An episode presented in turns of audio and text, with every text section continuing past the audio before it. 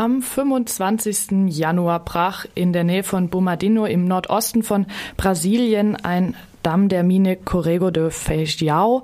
Es handelt sich dabei um ein Rückhaltebecken von Erzschlammresten bei einer Eisenerzmine. Inzwischen gibt es über 121 bestätigte Todesopfer und 226 Menschen werden immer noch vermisst. Die Eisenerzmine gehört dem brasilianischen Bergbaukonzern Vale S.A.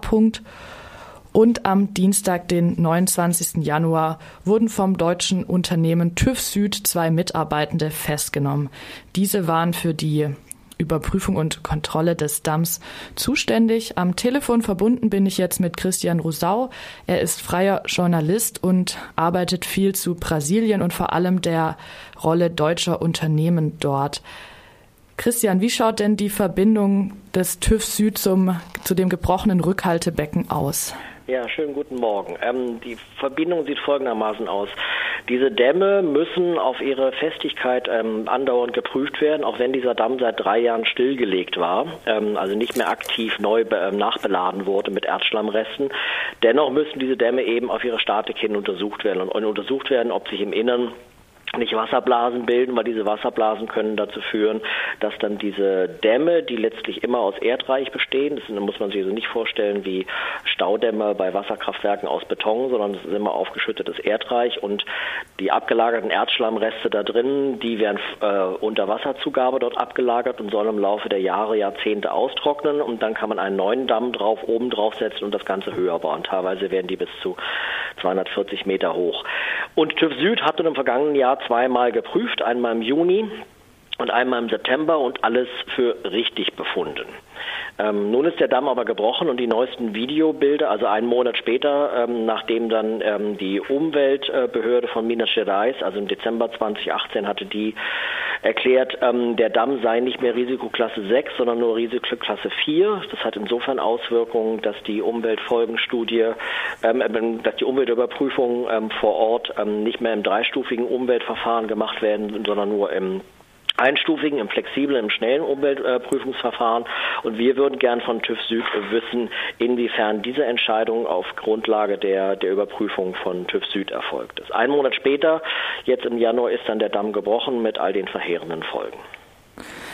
Weißt du inzwischen genaueres zu den Festnahmen? Wie hat denn TÜV Süd darauf reagiert? Na, TÜV Süd hat ähm, äh, ähm, auf ihrer Webseite nur eine Erklärung dazu abgegeben, dass sie in der Tat im Juni, im September vergangenen Jahres ähm, die Dämme geprüft haben, also ihre hundertprozentige Tochterfirma TÜV Süd du Brasil ähm, ähm, hat aber gesagt, wegen des laufenden Verfahrens und der Ermittlungen werden sie keine öffentlichen Erklärungen diesbezüglich abgeben. Jetzt heute Morgen kam die Meldung, dass die äh, ähm, ähm Rechtsanwälte der Betroffenen, die dort also sind zwei TÜV Süd Mitarbeiter aus São Paulo und drei Wale Mitarbeiter in Minas äh, Belo Horizonte äh, verhaftet worden, also in Untersuchungshaft genommen worden, dass deren Rechtsanwalt beantragt hatten, die vorläufig aus der Untersuchungshaft zu entlassen. Ähm, diesem hat die Richterin aber nicht stattgegeben geben. Das heißt, die sind weiter in Untersuchungshaft. Bei TÜV Süd handelt es sich ja um ein privates Unternehmen, das inzwischen auch an der Börse ähm, notiert ist. Es ist eine Prüforganisation, die die Sicherheit von Infrastruktur und Produktionsanlagen überprüfen soll. Wer beauftragt denn den TÜV Süd? Also sind das die Unternehmen selbst oder ist das eher die staatliche Behörde? Wie sind da die Verbindungen? Ja, also ähm, ähm der, ähm, ähm der, TÜV Süd ist, ist, in vielen Bereichen tätig, 42 Prozent. Also wir kennen TÜV meistens immer von, wenn, wenn man mit dem Auto sich einen neuen TÜV holt, äh, äh, ähm, aber 42 äh, Prozent des, Welt, des weltweiten Umsatzes von TÜV Süd macht dieser im Ausland. Und da werden auch äh, viele ja, Großkraftwerke auf ihre Sicherheit überprüft, Staudämme auf ihre Sicherheit überprüft. Ähm, und es sind meistens äh, bei den Projekten jetzt beispielsweise in Brasilien, die ich verfolge, äh, da ist die Gesetzgebung so, der Auftraggeber für ähm, die Überprüfung ist dann die Firma, die vorhat, sie möchte jetzt beispielsweise einen Staudamm hier und da bauen oder dort eine neue Mine bauen. Und dann beauftragen die diese Firmen unter anderem dann TÜV Süd, ähm, die machen dann die Umweltfolgenstudie und äh, ob dies, das Projekt realisierbar ist und werden dafür direkt von der Firma bezahlt. Dies ist natürlich ein Interessenskonflikt, weil wir sind der Meinung, das müsste unabhängig erfolgen, weil wir da den Eindruck haben, dass sonst zu sehr die Gefahr bestünde, dass äh, unter Umständen äh, wohlfeile Gutachten geschrieben werden, damit man beim nächsten Mal wieder den Auftrag ähm, von der gleichen Firma erhält. Und ist es so, dass ähm, in allen Ländern der TÜV oder eben so ein Prüfunternehmen von der Firma beauftragt wird oder ist das in manchen ähm, Ländern auch staatlich geregelt dann? Also meines Wissens ist es in den meisten Ländern äh, ähm, äh, ähm, so geregelt, dass, ähm, ähm, dort Aufträge von den Firmen hergibt. Aber natürlich können die jeweiligen Staaten verschiedene äh, graduelle äh, Vorgaben machen, inwieweit dort geprüft wird. In Brasilien zumindest ist es so, dass das ein Prozess ist, der von der Zivilgesellschaft stark kritisiert wird, als unzureichend und dass es dort Interessenskonflikte gibt. Und hast du Vertrauen in die, ich sag mal, brasilianischen Behörden, dass dieser, ähm, dass das jetzt aufgearbeitet werden kann? Na, eigentlich nicht. Wir haben ja genau 2015 schon genau einmal, äh, einmal diesen ähm, ähm, ähnlichen äh, Fall gehabt mit dem Dammbruch von Mariana, äh, wo es 19 Tote gab und wo aber das, ähm, das bis zu fünffache der Erzschlammreste in die Umwelt entlassen wurde und dann 600 Kilometer den Rio Dossi runtergerauscht ist.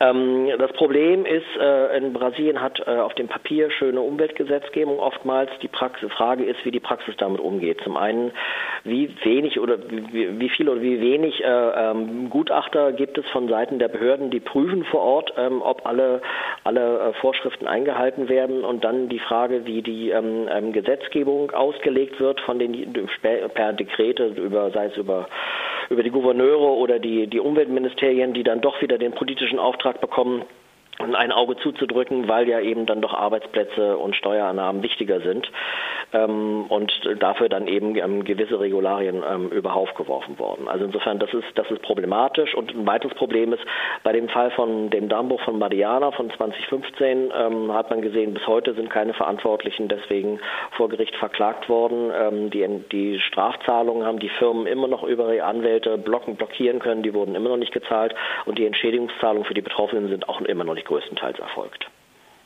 Es ist ja jetzt nicht so, dass nur der TÜV Süd in Brasilien aktiv ist, sondern auch viele weitere deutsche Unternehmen sich ähm, ja, dort äh, kräftig Gewinne machen.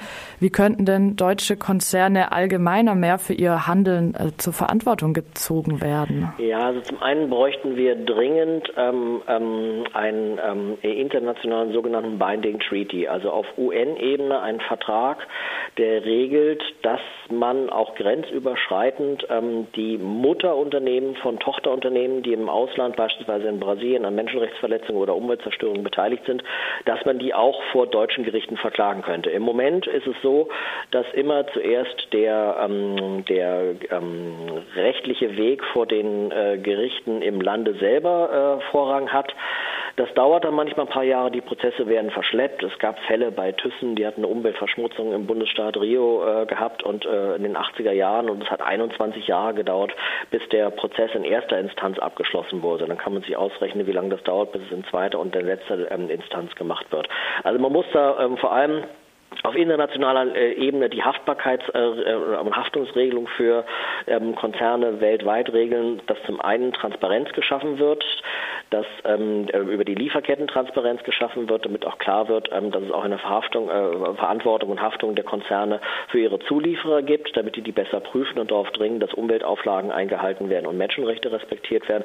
Und man muss durchsetzen, dass die Betroffenen selbst das Klagerecht haben, eben nicht nur von den nationalen Gerichten, sondern eben auch hierzulande in Deutschland Klage einreichen zu können. Dies sind Forderungen, aber ob das äh, so schnell in die Wege geleitet wird, das steht noch dahin. Und auf welche Ebene gehen diese Forderungen? Ist das etwas, was äh, die EU betrifft oder eher die Nationalregierung? Na, ähm, ähm, auf, auf mehreren Ebenen. Also erstmal, wenn ich jetzt von einem Binding Treaty auf UN-Ebene äh, rede, dann geht es natürlich an die äh, nationalen Regierungen, die dort als Vertreter in der UN sitzen, aber eben auch die ähm, EU muss entsprechende Regularien treffen. Das geht also an beide. Hinzu kommt auch hier in Deutschland äh, haben wir das Problem, dass wir immer ähm, ähm, noch kein ähm, ähm Unternehmensstrafrecht haben, ne, obwohl die EU selbst das von Deutschland seit Jahren fordert. Also wenn ein Unternehmen hier eine Umweltverschmutzung verursacht, dann gibt es als Höchststrafzahlung 10 Millionen Euro Strafe. Nun können der, sollte aber, ähm, da manchmal die Schäden größer sein können, ich erinnere jetzt nur an Dammbrüche in Ungarn beispielsweise, ähm, dann, wenn ein, äh, also ein Werk äh, bricht, äh, dann hat das halt Umweltschäden und dafür müssen dann auch die, ähm, die Strafzahlungen entsprechend höher werden. Aber das bisherige Wirtschaftsministerium hat sich noch nicht dazu durchringen können, endlich in Deutschland auch ein Umweltstrafrecht durchzuführen. Aber das wäre dringend geboten, dass wir das hier bekommen hierzulande. Das war Christian Rousseau im Interview. Und zwar ging es um dann den Bruch des Rückhaltebeckens in Brasilien und die Festnahme zweier Mitarbeitender des TÜVs Süd. Vielen Dank, dass du mit uns gesprochen hast. Herzlichen Dank.